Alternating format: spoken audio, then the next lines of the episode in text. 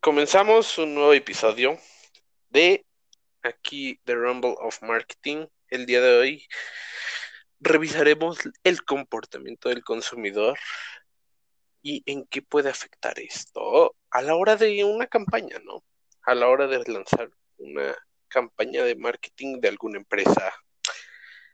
El día de hoy que está nuestro compañero Otmar Escobar, como siempre. Hola Alexis, ¿cómo estás? Bien, gracias. Está nuestra compañera Mariana. Hola. Mariana, hola. No, uy, qué, qué fría, lo sentí en el corazón. No, pues Y aquí. nuestra- No, no, no. Y nuestra compañera Andrea, ¿cómo estás, Andrea? Hola, hola, ¿cómo están? Muy bien, ¿y ustedes? Muy bien, muchas gracias. Entonces, el día de hoy, les vuelvo a recordar, hablaremos del comportamiento del consumidor y de cómo afectan a las campañas de marketing. Ladies and gentlemen, uh, let's get ready to rumble! Comencemos con una pregunta simple. ¿Qué, qué diferencia hay entre el comportamiento del consumidor y lo que ustedes quieren marcar? ¿O es lo mismo? Mm, O sea, el comportamiento del consumidor es porque él lo hace o porque ustedes delimitan lo que quieren que haga. Yo creo que un poco de las dos, ¿no, Alexis? Ya que como no podemos controlar como tal a, un- a una persona, ¿no? Pero sí podemos hacer que, con algunas este, consejos, acciones, eh, motivar a, a, por ejemplo, a comprar un producto, ¿no? Ok, o sea, te- tengo entendido que son mm, varias, ¿cómo decirlo? Eh, maneras en cómo las los influencias, por así decirlo. O sea, tengo entendido que en marketing se divide el cerebro por diferentes partes, ¿no? Que es el límbico. ¿Me pueden recordar, por favor? Sí, bueno, uno es el límbico, que tiene relación a la toma de decisiones, que en este caso es el consumo. Ok, que también, pues, también, Eh, recordar ¿Cómo? que pues los, los consumidores determinan las ventas y pues los beneficios de las empresas ya con sus decisiones de compra, entonces ahí es como también se motivan. sí, eh, eso es a lo que iba, pero explíquenme bien eso, lo, lo de los, los cerebros, que está muy, esto del, del comportamiento del consumidor está muy reflejado en, en las partes de los cerebros. Por ejemplo, el, el reptil, tengo entendido que es el que, el de supervivencia, no, no involucra sentimientos, no involucra nada más, ese es como instintivo. ¿Estoy en lo correcto? Sí, el reptiliano que son ciertas obviedades inmediatas y de retorno, claro, al límbico. Este, también tenemos el cerebro neocortex. Em, ese es el aguafiestas como para los que vendemos. Este, eh, porque hay que convencerle de otra manera al consumidor con hechos y datos en vez de como con otros aspectos. Entonces sería, el límbico sería como el, el angelito que aparece en las caricaturas, el sí, sí, todo bien. Y el, el, ¿cómo dijiste? Neocórtex. Sí, Ese sería como el, no, no lo hagas, es dinero. O sea, como el, el aguafiestas, como tú lo dijiste, el que arruina todo, todo aquí, ¿cómo, cómo se diría? Cualquier comportamiento espontáneo, ¿no? sí, Como así. que lo, lo retiene. Exacto. Ay, qué, qué- feos son esos sentimientos de retener. ¿Qui- ¿Quién quiere retener las cosas? Es lo que dicen, llora, grita. Si retienes las cosas, se te quedan. ¿A poco no? ¿No es lo que dicen? Sí, sí, sí. Ok, la otra pregunta es, ¿cómo afe- o sea, ustedes pueden llegar a afectar la vida del consumidor directamente?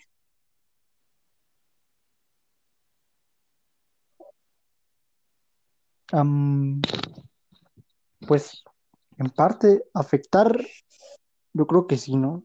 Si tienes un producto que es innovador para, para el mercado, puedes afectar de una manera positiva o sí, de una manera positiva al consumidor, ya que le facilitas un poco la, la vida, ¿no?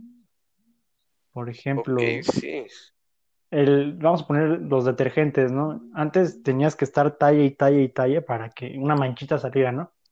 Y ahora con los nuevos detergentes ya mm, le das una lavada en la lavadora y listo, en unos, mm, unos segundos queda. Pero eso es lo que hace o lo que quieren que creas que hace. O sea, obviamente lavar la ropa, ¿no? Sí, todos podemos confirmar eso. Pero lo típico del hace, que lo ponen en una tapita y elimina vino y, y el, el colorcito verde que suelta el pasto cuando como que te raspas, que es imposible de quitar, ponen que quita todo mágicamente y lo deja blanco como si fuera nuevo. Este, No, pues sí, es como, es la obligación de las empresas, pues conocer los problemas que tenemos para poder ellas como ellos, este, mm, pues entrar en nuestro, utilizando esos aspectos del cerebro que estábamos hablando para pues poder atraernos más a su producto, como analizar a su, a, su- a los consumidores. Así es, Y también en, este, hay una relación como que en el cerebro con el corazón, ¿no? Cuando compras algo sentimentalmente, ¿no? Algo no, algo irracional o no racional por una, alguna emoción. Por ejemplo, Coca-Cola, ya ven que su eslogan es de que la familia feliz y si compras Coca-Cola vas a unir a toda la familia. no, Coca-Cola es, yo, yo diría, yo diría que para los profesores de marketing, entre Coca-Cola y Starbucks son sus, sus ejemplos a seguir, ¿no? Los memes de ¿qué vende Starbucks?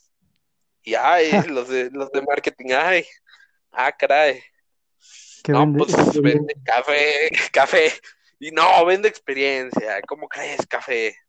O Sí, sí, sí. Coca-Cola, que es el Dios, como ya lo hemos dicho en el primer episodio, en el primer episodio, Coca-Cola es el Dios y maestro del marketing. O sea, ellos hacen un marketing que no hacen marketing. No sé si, me- o sea, literalmente su marketing fue poner nombres de la- de las botellas y todos hicieron el marketing que restaba, compartirlo, subir videos, eh, de todo.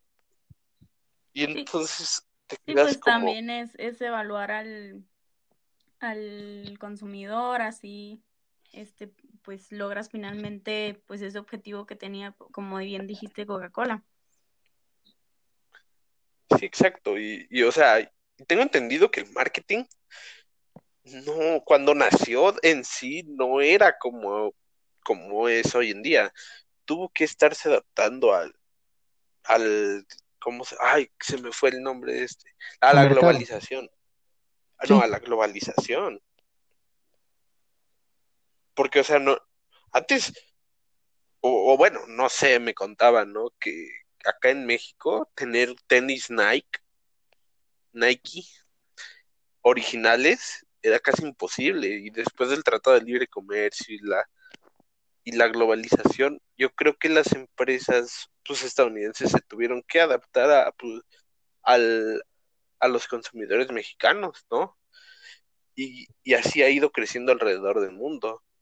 Tiene, yo creo que tienen que ir adaptándose y ver el comportamiento y la toma de decisiones de, pues, por así decirlo, cada población. Sí, no, este, pues el marketing no siempre ha centrado su interés en los mismos aspectos, pues ha ido evolu- evolucionando, este, tomando complejidad, este, utilizando las tecnologías nuevas, mm, pues involucrándose en el entorno económico, social y pues para finalmente otorgar un papel relevante al consumidor. Ok, ¿cuáles son los pasos a seguir para realizar un estudio del comportamiento del consumidor?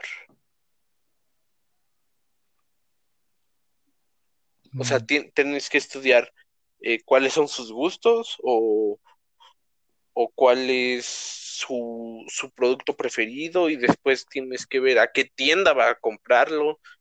Porque, o sea, por ejemplo, en Estados Unidos, eh, Walmart es como un Liverpool de acá. La gente va a comprar su ropa, videojuegos, eh, allá venden armas, pero van a comprar armas a Walmart y, y tal cual es como un Liverpool allá. Acá solamente es comprar pues, la comida, la despensa y eso. Y eso es a lo que me refiero, ¿no? ¿Qué, qué estudian? Pues según yo tengo entendido que el primer paso es identificar los segmentos de audiencia prioritarios. O sea, ¿a qué me refiero? Um, comenzar identificando qué segmentos del público son más valiosos para la marca. Sí, como lo Ok. comentamos en el capítulo anterior, ¿no? De la segmentación de mercado. Ujú. Una, Entonces, este, no- uno creería que el marketing es solamente una campaña y ya, pero en estos tres episodios hemos visto tantos estudios que se tienen a hacer, tanto información que se maneja, que no, no puedes llegar a poner una campaña de un país en otro, porque simplemente no va a funcionar. Claro, Sí, a lo mejor no, no, no- cultural y así. Exacto, imagínense poner un comercial de hockey en México. ¿Quién ve hockey? A nadie se le ocurriría hacer eso. Pero bueno, hoy terminamos con este capítulo. El día de hoy se finalizó este capítulo tan hermoso, tan precioso del comportamiento del consumidor. Espero que hayamos tenido unos buenos minutitos, que los hayamos entretenido.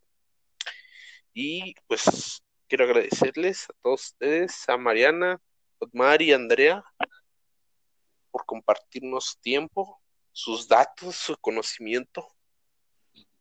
¿Algo que decir? ¿Algo para cerrar? Pues esto que estuvimos comentando se podría decir que es el neuromarketing, que tenemos un cerebro que, ajá, que tenemos un cerebro que decide a veces y- sin mucho sentido para que sobrevivamos y otro que siente y otro que piensa y se encarga de las funciones racionales. Exacto. Como dijo Andrea, el peor es, en algunos casos el peor es el que piensa porque te detiene. Eso es frustrante. Tú, Andrea, ¿quieres compartirnos algo antes de terminar? No, pues nada más este comentar que gracias a estos estudios que hemos estado, que hemos estado hablando, pues podemos entender, ¿no? un poquito más de cómo funciona el marketing y pues las cosas que, los beneficios que nos traen. Ok, y pues nuestra compañera Mariana tuvo que salir rápidamente. A lo mejor ocasio- pasó un problema, no, no sabemos, esperemos que todo esté bien. Bueno, pues entonces con eso nos despedimos, muchas gracias y gracias por haber venido. Gracias a ti, Alexis. Nos vemos. Hasta luego. Nos vemos, cuídense, Bye. adiós.